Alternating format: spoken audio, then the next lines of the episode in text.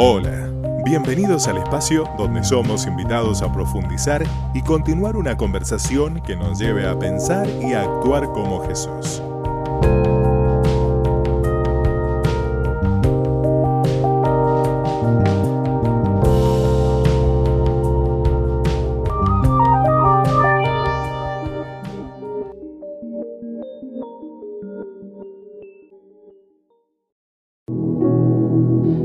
Hermoso tiempo que estamos compartiendo como iglesia y en este día tan, tan especial.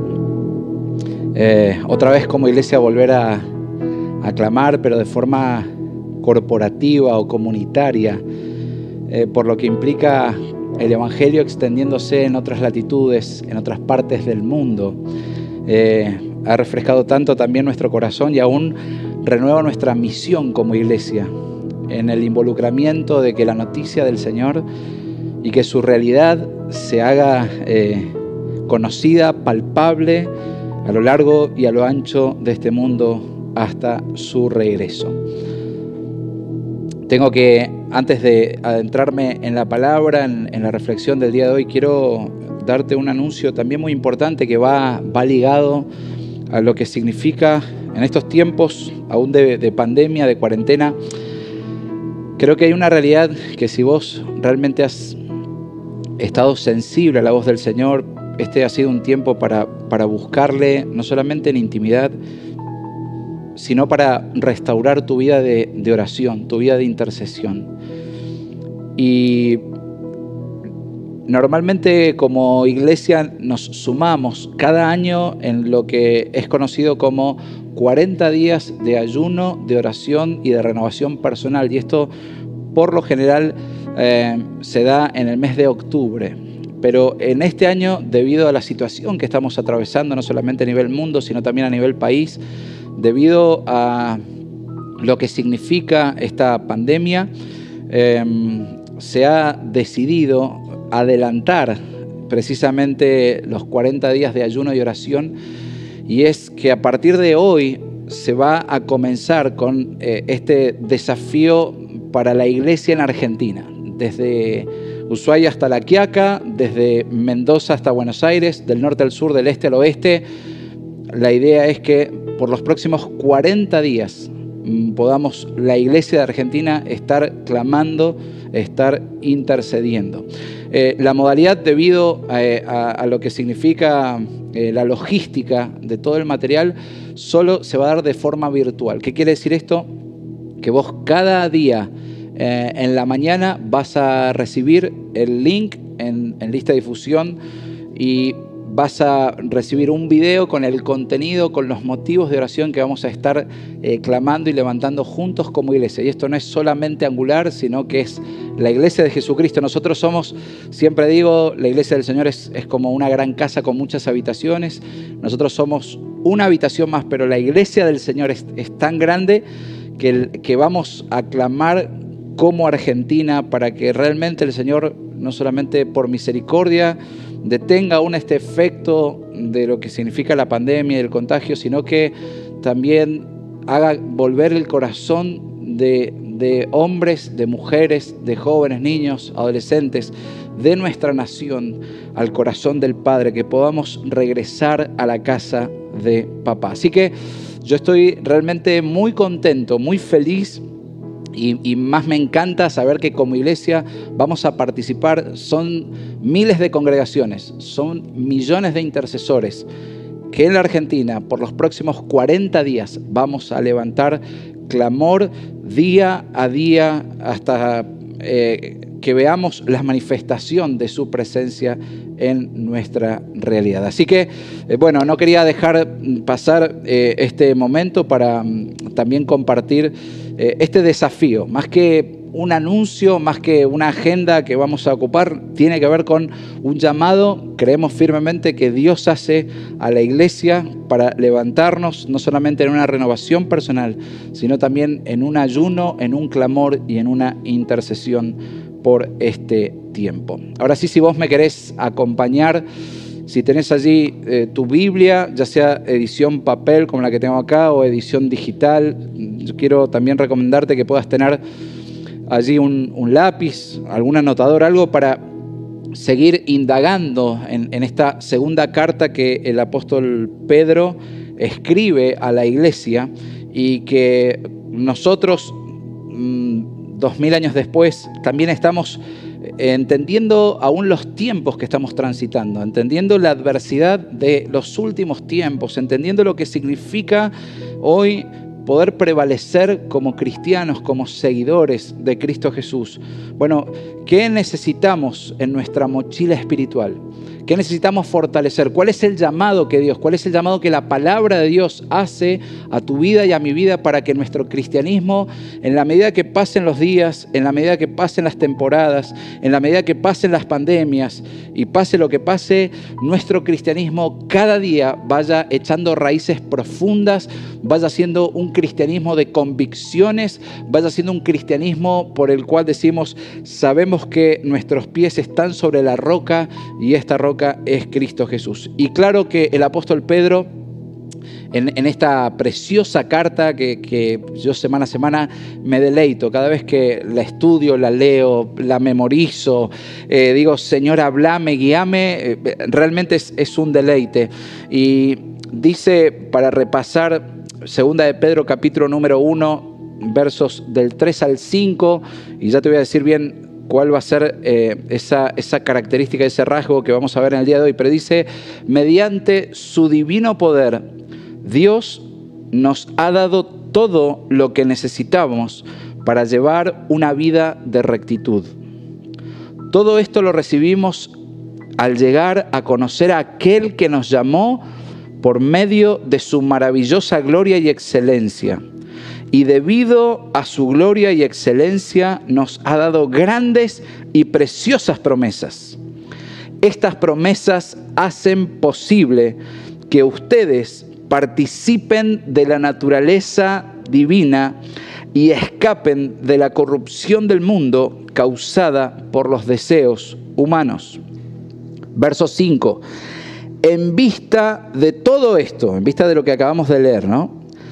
Esfuércense al máximo por responder a las promesas de Dios. Y escucha esto, complementando su fe. E, este, este fue el, escalón de base en lo que significa cómo hago que mi cristianismo vaya siendo cada vez más robusto. Bueno, la, la piedra fundamental es, es la fe. Y esta fe tiene que ver con una fe salvífica, es decir, reconocer a Cristo Jesús como aquel eh, que nos puso en relación correcta con el Padre, siendo el Hijo de Dios, no escatimó el ser justamente el Hijo de Dios, sino que se humanó, se hizo como nosotros, se entregó por amor para que nosotros podamos disfrutar de una relación correcta con nuestro Dios. Pero esta es, una fe que tiene un punto de inicio, es, es una fe que nos, que nos salva. Está claro que nuestra fe no viene por las obras. Está claro que nuestra fe es lo que produce salvación. Ni siquiera son las obras las que nos salvan, sino que es la fe la que trae salvación a nuestra vida en la persona de Cristo Jesús. Sin embargo, el apóstol Pedro nos dice, tengan en cuenta esto, el fundamento es la fe, que la fe de ustedes esté direccionada en la persona correcta, que el objeto de su fe sea Cristo Jesús. Y él sigue diciendo, complementando su fe con una abundante provisión de virtud o de, como dice mi versión, de excelencia moral. Y esta es la segunda característica que en el día de hoy, hasta acá vamos a llegar con la palabra, pero el apóstol Pedro nos dice, no es suficiente solamente con la fe, para que, para que tu fe, para que tus convicciones sigan creciendo y se sigan desarrollando, a la fe añadile virtud, dice otra versión. O dice que a tu fe se le añada excelencia moral. Y, en el día de hoy quiero conectar porque están ligadas. La fe, vuelvo a decirte, es el punto inicial, es, es esta fe salvífica. Pero no solamente la fe es aquello que nos acerca a la realidad de Dios, sino que la intención de Dios sobre nuestras vidas es que esta fe sea también la que experimentemos todos los días. El domingo pasado, ¿te acordás que hablábamos de que fe sin obras es fe muerta? Es decir, la fe debe manifestarse, la fe debe mostrarse, no para que me den likes, no para que la gente me diga, uy, qué hombre de fe que sos, sino para que esta fe, para que este estilo de vida inspire aún a otros a seguir al Señor y que mi fe también le agrade a Dios, porque sin fe es precisamente imposible agradar a Dios. Entonces el apóstol Pedro dice, pero no te conformes solamente con tu fe, sino es necesario que a tu fe le añadas virtud, que a tu fe le añadas excelencia moral. ¿Qué es la virtud? Excelencia moral. ¿Qué, qué, significa esto? No es solamente un conjunto de normas. ¿eh? Eh, sino más bien es el modo de proceder en la vida, es, la manera de cómo me desenvuelvo, es, la forma de, enfrentar el día a día según los preceptos y según el modelo de Cristo Jesús. Esto es, esto es virtud, esto es ser una persona virtuosa, esto es ser una persona virtuosa según la palabra, es decir, soy alguien que no solamente veo a Jesús como el objeto de mi fe, sino que quiero vivir como Él vivió. Y para eso debo añadir a mi vida excelencia moral. Es decir, es establecer el estándar de vida que Cristo Jesús estableció para sí mismo, ahora que soy un seguidor de Él, ahora que soy un discípulo de Él, ahora que he renunciado a mi proyecto personal de vida y estoy en este lugar, estoy en este tiempo, estoy en esta familia, estoy en este contexto, en este trabajo, lo que fuere, estoy viviendo conforme al proyecto de Dios y por consiguiente es necesario añadir a mi vida virtud, añadir a mi vida excelencia moral. Hay un dato que es eh, curioso, pero, pero que me encanta, que detrás de esta, de esta palabra, detrás de la palabra virtud, excelencia moral o, en, términos de, característica tiene que ver con poder. Es, una fuerza que nos faculta, que nos habilita, es una fuerza que, nos levanta. Eh, pero en, términos, cuando el apóstol Pedro está escribiendo esta carta, el, término griego que él utiliza es, es, una palabra que a lo mejor alguna vez la has sentido, nosotros le damos otro tal vez uso, pero es el término arete yo para memorizarlo me hice acordar un arete, pero es arete, ¿sí? Y esta, esta palabra tiene que ver con, eh, en, esa época, eh, la, cultura griega era una cultura que eh, aspiraba en gran medida, casi como meta de vida, ser un ciudadano con arete, es decir, ser un ciudadano de virtud.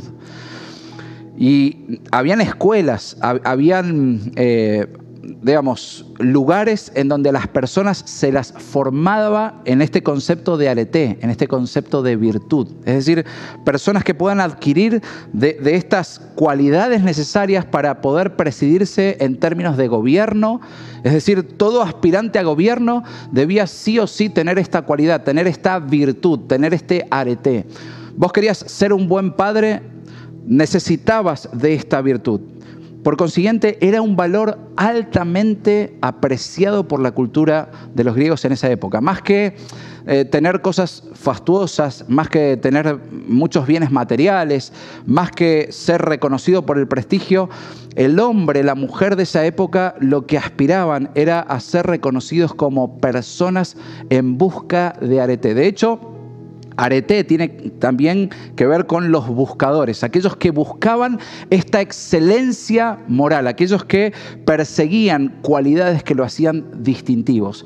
Por eso el apóstol eh, Pedro cuando escribe esta carta y él les dice a la iglesia, esfuércense al máximo para ver el cumplimiento de la promesa, para que su fe sea añadida con una abundante provisión de virtud. Está pensando en este concepto de arete, que tal vez para nosotros dice, bueno, es una palabra, qué linda idea ver a los griegos eh, anhelar o aspirar cosas buenas, pero sin embargo, esta palabra arete está compuesta por, por, otras tres palabras que sí nos van a sonar absolutamente cercanas y reales. La primera palabra que uno menciona como virtud cuando habla de arete, y es la misma que habla el apóstol Pedro, es sean personas valientes. Arete tiene que ver con esta virtud moral. Sean personas con valentía. Y vuelvo a decirte que cuando el apóstol Pedro escribe esta carta, vos lo recordarás, él está no solamente en su etapa final de la vida, sino que él está encarcelado por la causa de Cristo. Pero no solamente que él está encarcelado y que está en su etapa final, sino que además la iglesia de ese tiempo estaba en un contexto de persecución. Es decir, identificarte con Cristo te costaba la vida. Decir que eras un cristiano, que tus vecinos sepan que vos eras cristiano, eh, te exponías al riesgo tal de que venga otro que te denuncie, que le mande eh, un mensaje de texto a la autoridad y que diga, al lado de mi casa vive un cristiano. Es decir, los cristianos en esa época eran perseguidos por causa precisamente de Cristo Jesús. Y el apóstol Pedro les dice, yo sé el tiempo que estamos viviendo, inspirado en el Espíritu Santo, dice, pero arete, pero sigan su fe, añadiéndole este nivel de valentía. No claudiquen, no abandonen, no retrocedan, no eh, déjense impresionar por los problemas que les rodean. Yo no sé si tal vez esta, esta cuarentena, e, e, esta, este COVID que, cada vez está más cerca, que algunos dicen las balas están como picando cerca, están intentando como eh, eh, tomar tu corazón y empezar a llenarte de temor. Te cuento que los cristianos de esta época, los cristianos de esta carta, más que un virus, ellos sabían que el filo de espada estaba sobre sus cuellos en cualquier momento. En cualquier momento podían venir, golpear sobre su casa y decir, ustedes son cristianos, a toda la familia mataremos. Y el apóstol Pedro les está diciendo, amados, no dejen de exhibir su valentía por la causa más gloriosa que es la causa de Cristo Jesús. No se dejen amedrentar por el contexto que les rodea. Qué pertinente esta palabra. Valentía, arete, tiene esta primera faceta que sean valientes. Y es lo que le pide el apóstol Pedro a sus hermanos en la fe. No abandonen la fe, no la dejen, no claudiquen, sino que exhiban esta valentía de que Cristo habita en ustedes por el poder del Espíritu Santo. Sin embargo, también la palabra arete no es solamente valentía, sino tiene que ver con prudencia. Prudencia eh, no es alguien miedoso. A veces confundimos este, concepto de ser prudente, es alguien timorato, es alguien que, y no sé, ya vamos a ver, la prudencia que habla el, apóstol Pedro, la prudencia que nos, nos conduce la palabra del Señor, es ser una persona que calcula, es ser una persona que mide, pero que cuando da el paso no vuelve para atrás. Es decir, es una persona prudente, que no se deja llevar por las emociones, que no se deja llevar por los sentires, que no se deja llevar simplemente porque todo el mundo lo hace, entonces hay que hacerlo, sino el prudente, el sensato, es aquella persona que recibe la verdad del Señor y empieza a, moldar su vida conforme a la verdad del Señor. No es que, bueno, Dios, ayúdame en mi proyecto, sino que muy por el contrario, la persona prudente, el arete con prudencia, es el hombre, es la mujer, es la familia que dice, vamos a adaptar nuestra vida a los estándares, a los valores y a los principios que Dios ha declarado en favor de aquellos que le seguimos. Por eso, fíjate qué contenido tan profundo tiene este a tu fe añadile virtud, a tu fe añadile excelencia moral. Los historiadores dicen que en, esa época, en los griegos, había un grupo de, hombres que por cualquier causa eh, respondían con el ejército para decir, vamos a ir a la batalla, sin medir las consecuencias, sin medir al, ejército rival. Ellos simplemente era tomar la espada y salir a cualquier eh, costo y consecuencia. A ellos no le, no le interesaba para nada las consecuencias. Y en el otro polo estaban los, los miedosos, es decir, aquellos que ante cualquier amenaza externa decían, no, nos conviene guardarnos, no, no, no, no nos conviene ni siquiera salir ahora. El prudente, y es este del que nos habla el apóstol Pedro, es el sensato es el que se para justamente en el medio, que, que no se va simplemente, no es un loquito arrebatado que agarra una espada y dice, ¿a quién hay que matar? Pero tampoco es aquel que vive atemorizado, que vive con miedo, que vive con complejos y que simplemente no sale de su cueva. El prudente es la persona que ha recibido esa sensatez por medio del Espíritu Santo y esa sabiduría de lo alto es el que le permite en este andar, en este caminar por una fe que se va enriqueciendo y a esa fe se le va añadiendo virtud. Oh, qué hermoso. Y por último, este, este concepto de virtud desde su sentido original griego no es solamente valentía, no es solamente prudencia, sino que también es justicia. Es decir, el hombre virtuoso, la mujer virtuosa, según el estándar de la palabra de Dios, es también alguien que ama la justicia del Señor. Arete significa sé valiente, no importa el contexto. Arete significa sé prudente. ¿Te acordás cómo el Señor Jesús, cuando termina uno de sus discursos más extraordinarios dados en el Sermón de la, Montaña, él termina esa declaración diciendo, y compararé al prudente o al sabio y al insensato. ¿Lo puedes ver? Él, él está hablando de, yo me voy a dar cuenta si, hay virtud en tu vida o no. Yo voy a dar cuenta si, vas a aprovechar mis enseñanzas o no. Y, compara esto, el sensato, el prudente es aquel que construye sobre la roca y la roca es Cristo Jesús. El imprudente, el tal vez temeroso que vive con miedo todo el tiempo, o aquel que dice, yo me voy a envalentonar pero sin propósito, sin causa, sin sentido, ese es el insensato, es aquel que no ha ajustado su vida a, los preceptos de la palabra del Señor. Pero la tercera verdad es justicia. Y esto también tiene que ver con Dios anhela que amemos la justicia porque Él es un Dios justo. Pero esta justicia que habla el apóstol Pedro no es solamente que pase lo justo en, en, mi entorno o en mi contexto, sino si acaso por la justicia yo voy a perder, es justo. Es decir, hombres y mujeres cristianos que amen la justicia a cualquier costo.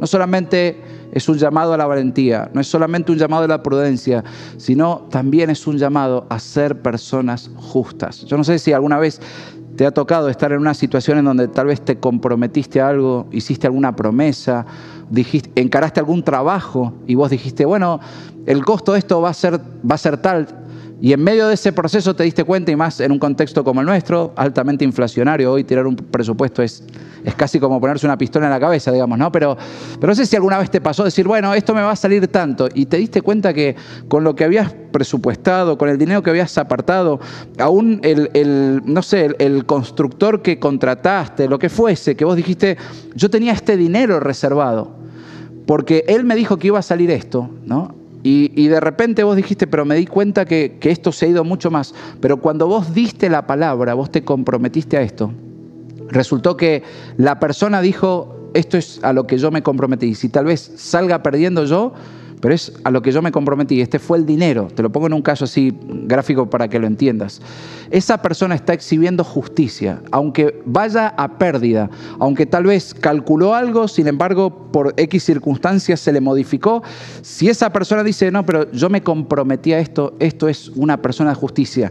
Es decir, que aunque tal vez hasta pierda desde su lugar, pero va a ser justo con la palabra, va a ser justo a lo que se comprometió, va en esto a amar la justicia. Y, creo que el apóstol Pedro nos dice, a tu fe añadí esta realidad también, añadí valentía, añadí prudencia y añadí justicia. No solamente soy justo, pero cuando de repente tocan mis intereses, y ahí ya, ya no soy tan, tan imparcial. Eh, ser justos es, aunque esto me afecte a mí, aunque esto me, llame a, modificar conducta, pero si esto es justo delante del Señor y aunque para mí signifique pérdida, Señor, voy a responder. Tengo que crecer en esto porque anhelo ser una persona no solamente que crece en la fe, sino que a la fe le añade virtud. Fíjate lo que dice el apóstol Pedro en la primera carta, precisamente de Pedro del 1 eh, capítulo 1, del 14 al 16, en este contexto, ¿no? Dice, por lo tanto, vivan como hijos obedientes de Dios. No vuelvan atrás a su vieja manera de vivir con el fin de satisfacer sus propios deseos. Antes lo hacían por ignorancia, pero ahora sean santos, arete, sean virtuosos en todo lo que hagan, sean valientes, sean prudentes, sean justos en todo lo que hagan, tal como Dios, quien los eligió, es santo, es más que virtuoso, pues las escrituras dicen, sean santos porque yo soy santo. Bueno, a, veces uno cuando lee la palabra, ¿no? Y, uno dice, bueno, se encuentra con esa palabrita, a la fe añadid virtud. Bueno, fíjate, aún Proverbios, capítulo número 31, cuando el autor describe a la mujer, cuál es la manera de reconocer a la mujer como una mujer virtuosa. ¿Te das cuenta? Y, a veces lo leemos rápido, ¿no? Como diciendo, bueno, a la fe sé que tengo que añadir virtud. Ahora, cuando yo profundizo, cuando la verdad se revela en mi entendimiento y digo, esto tiene que ver con virtud, ser alguien valiente, ser alguien prudente, ser alguien que ama la justicia de Dios y que vive en la justicia del Señor y aunque esto te lleve a pérdida en sentido afectivo, material, eh, relacional, cual faceta sea, vos digas, yo soy una persona que quiere entender esta realidad y vivir esta realidad. No solamente vivo por fe, sino que a mi fe le añado excelencia moral, añado virtud. Pero si vos te fijas, el apóstol Pedro no dice simplemente, les pido que completen su fe con excelencia moral o con virtud, sino que él cuantifica la excelencia moral. Él cuantifica la virtud. Y en mi versión dice complementando su fe y dice con una abundante provisión de excelencia moral. Es decir, que la pregunta es, ¿cuánto es la medida de virtud que mi vida necesita? Y según la palabra, según el apóstol Pedro, dice, complementa tu fe con una abundante provisión de excelencia moral. Y, esto es claro, esto es evidente. El apóstol Pedro cuando está escribiendo esto es, es alguien que ya ha sido eh, aún procesado en, el desierto, en las arenas de la vida. Él ya no es el intempestivo, no es el que responde simplemente por ser alguien sanguíneo, sino que es alguien que ha sido curtido en las pruebas, eh, ha experimentado también la derrota, ha visto el poder de Dios obrando en su vida. Sus canas hablan de aún una madurez espiritual y él dice, añadan a su fe una abundante provisión de virtud o de excelencia moral. Porque claro, el apóstol Pedro sabe que nuestra naturaleza sin Dios rápidamente corre a nuestra vieja manera de vivir. Lo que acabamos de leer es casi cotidiano y permanente la propuesta o la invitación a abandonar el proyecto de Dios. Por eso él dice, a tu fe, que tu fe sea una fe que manifieste que la virtuosidad de Dios obrando en tu vida que tu fe manifieste una abundante provisión de que Dios es el que está transformando y esta transformación la está haciendo de adentro hacia afuera. Que cada vez más ames lo que Dios ama y odies o detestes lo que Dios odia o detesta. Es decir, que cada vez más yo diga, Señor, quiero que aún el pecado, eso que te entristece, eso que te agravia, eso que te, que, te ningunea, si a vos te produce aún asco, que en mi vida aún el pecado me produzca ese asco. Esto es ser una persona virtuosa. Lo que para Dios es sí, para mí también tiene que ser sí. Lo que para Dios es no, para mí también debe ser no. Y en esto no hay tranza, en esto no hay 50 y 50, sino que por el contrario, estoy en un proceso constante y continuo para decir, Señor, que esa virtud que yo no la puedo producir en mis propias fuerzas, esto no es buenas obras, esto no es moralismo, esto no es vamos a hacer un paquete de buenas acciones para que la gente diga qué buen vecino que sos. Esta virtud es tan profunda que necesitamos que el Espíritu Santo venga a obrar todos los días, todo el tiempo en mi vida para que esta provisión de Dios definitivamente sea abundante. Mira lo que dice el apóstol Pablo en Gálatas capítulo número 6, verso 9. No nos cansemos pues de hacer bien, porque a su tiempo segaremos si no desmayamos. ¿Qué cantidad entonces de virtud necesito? Abundante. Bueno, ¿y, eso qué quiere decir? Que, tengo que tener del año más o menos un promedio, dice la palabra, no te canses de hacer el bien. No te canses, sea que la gente te esté viendo o sea que estés solamente haciendo esto.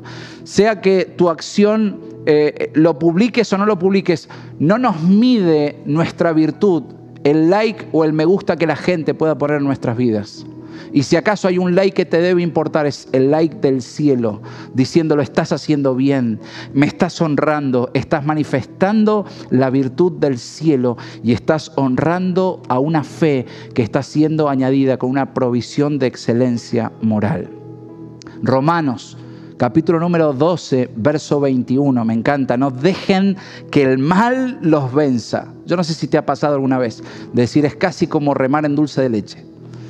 ¿Tendrá algún sentido que hoy día vos y yo invirtamos como hombres, como mujeres, en una fe que añadimos una provisión abundante de excelencia moral? A veces teniendo en cuenta el contexto, viendo tantas realidades de cómo aún el hombre reacciona sin tener a Dios, sin tener temor de la presencia del Señor viendo cómo se maltratan, cómo se odian, tanto egoísmo, tanta vanidad. ¿Valdrá la pena? ¿Haremos algo de diferencia? Sin embargo, la palabra te dice, los resultados no te corresponden a vos. Dios te dice, no dejes que el mal los venza. Más bien venzan el mal haciendo el bien. Señor, ¿cuánto, cuánto debo exhibir de virtud en mi vida? Todo el tiempo. Por eso es una abundante provisión de excelencia moral.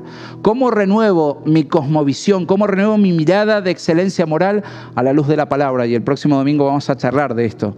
Pero solo quiero dejarte esta realidad. No te canses, no te frustres por hacer lo correcto, que tu valentía no se vea deteriorada diciendo, ¿valdrá la pena hoy pelear por mi fe? Sí, claro que sí lo vale. ¿Valdrá la pena ser una persona prudente, siendo que todo el mundo hoy, en vez de accionar, en vez de ser prudente, hoy todo el mundo reacciona? Fíjate solamente en, cómo conducimos. Fíjate hoy, hoy la, gente está alterada. Está, y valdrá la pena. Y Dios te dice, Claro que vale la pena, me estás honrando, claro que vale la pena. No te canses de hacer el bien, no te canses de manifestar mi reino, no te canses de que el Espíritu Santo se manifieste en tu vida a través de la virtud. Y termino em, con una doxología dada por el apóstol Pedro, primera de Pedro 5, 10.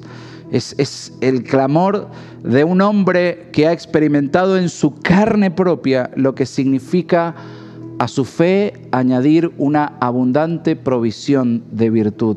Él dice, pero el Dios de toda gracia, que en Cristo nos llamó a su gloria eterna, y, y me encanta esta realidad, dice, los perfeccionará, los afirmará fortalecerá y establecerá después de un breve sufrimiento.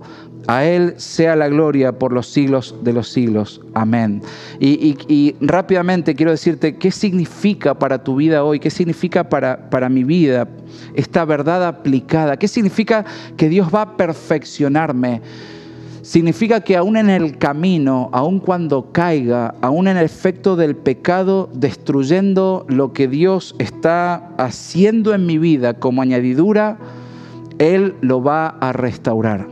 Que Él lo perfeccione es que Él va a reconstruir nuestras partes rotas. Pero vamos a ser una comunidad que sigue creciendo en la excelencia moral. En lo que para Dios es blanco, para nosotros es blanco.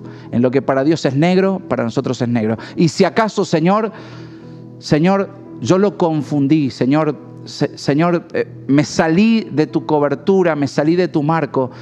Padre, gracias porque hoy otra vez está tu perdón, está la sangre. Hoy, hoy puedo correr a buscar de ese perdón y sé que inmediatamente voy a recibir de esa restauración, voy a recibir de este, voy a perfeccionarte para que esa virtud, para que esa excelencia moral en tu vida cada vez sea más evidente. Pero no solamente dice, Dios va a perfeccionarte, sino que también dice que te va a afirmar, hará que nuestro camino sea un camino estable hará que nuestro camino no sea a veces como las emociones que tienen ese formato de montaña rusa. Hoy estoy pum para arriba con Dios y mañana la verdad que tengo una crisis de fe que ni yo me conozco. Me miro al espejo y no me, no me reconozco, sino que por el contrario Dios dice que Él va a perfeccionarte y va a afirmarte. Si has puesto tu fe, en la persona correcta que es Cristo Jesús, Él va a afirmarte y hará que tu camino no sea con un efecto de montaña rusa. Tu camino no ande en picos, en picos de allá arriba, pero en picos de ultratumba, sino que por el contrario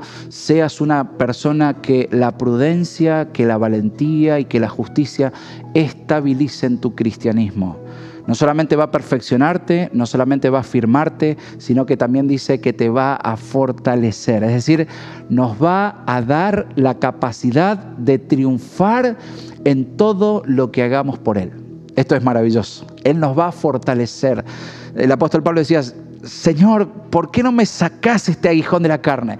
¿Y, cuál fue la respuesta de Dios? Que te baste mi gracia porque mi, mi, gracia y mi poder se perfecciona, se perfecciona en tu debilidad.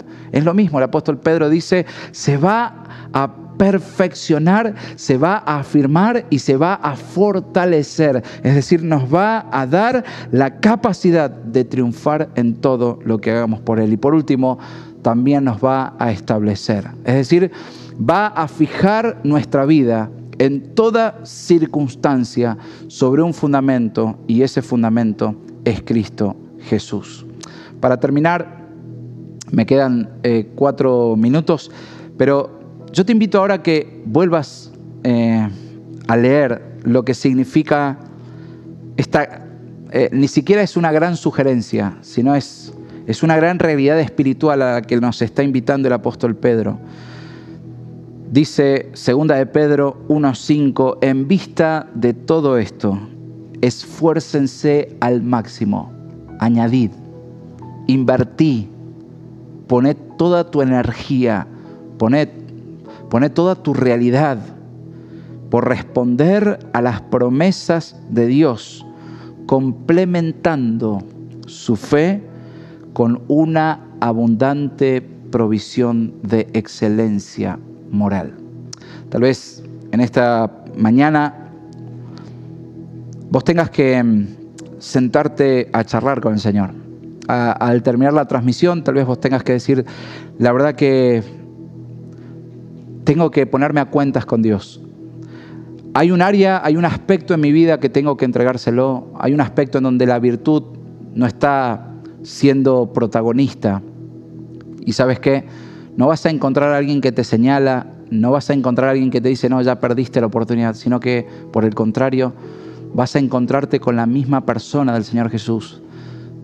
Y si tu corazón es un corazón que dice, Señor, yo hoy reconozco, hoy me arrepiento, pero hoy veo esta necesidad de que a mi fe se le añada excelencia moral. No dejarme corromper, no dejarme llevar, no dejarme influenciar, no dejar que, mi perspectiva de la vida esté tan teñida por los intereses de este sistema, por la, la, forma de vivir de esta cultura, sino al contrario, cada día añadir más a mi vida de tu reino. Y si acaso hay decisiones que has tomado, hay relaciones que has establecido, hay negocios que has montado, pero que no han sido bajo la base de una fe que examina y que expone la excelencia moral Quiero decirte que es el mismo Señor Jesús que hoy dice, vamos, vamos a hacerlo a mi manera. Vamos a, vamos a buscar un camino mucho más excelente. Vamos, vamos a hacer que la virtud sea también una realidad en tu vida. Amada iglesia, yo quiero dar tantas gracias al Señor por, por ejemplos de ustedes, que aunque tal vez hace más de 90 días que no nos vemos, pero que en, nuestro periodo de, de comunidad de fe hemos podido experimentar, hay, tantos ejemplos de hombres, de mujeres virtuosas en nuestra familia de fe que yo alabo el nombre del Señor. Eh, y si tal vez hoy vos decís, ese no es mi caso, Lucas, es la invitación del Señor Jesús a que puedas ceñir tu vida, a que puedas alinear, a que calibres tu vida conforme a la excelencia moral que Cristo Jesús no solamente ha establecido, que no solamente la palabra nos ha traído, sino que Él ha provisto de los recursos necesarios para ver el cumplimiento de esas promesas, aún en una fe que añade una abundante provisión de excelencia moral. Tómate ahí un minuto. Yo te invito a que si tal vez te ayuda a concentrarte, puede que estés en el marco de la familia, puede que estés eh, acompañando este encuentro con un café, pero tomate un minuto de silencio. Tomate un minuto para, para meditar en lo que hemos charlado en esta hora y, respondele al Señor, respondele al Dios de esta palabra. No es a mí, yo también tuve que responderle al Señor. Yo en áreas en mi vida vi que tal vez había falta de valentía o estaba dejando de amar la justicia del Señor por conveniencia. No, esto ya no me conviene tanto. Este, este es un tiempo para que por lo menos des un trago de tu café, pero charlando con el Señor. Tómate este minuto.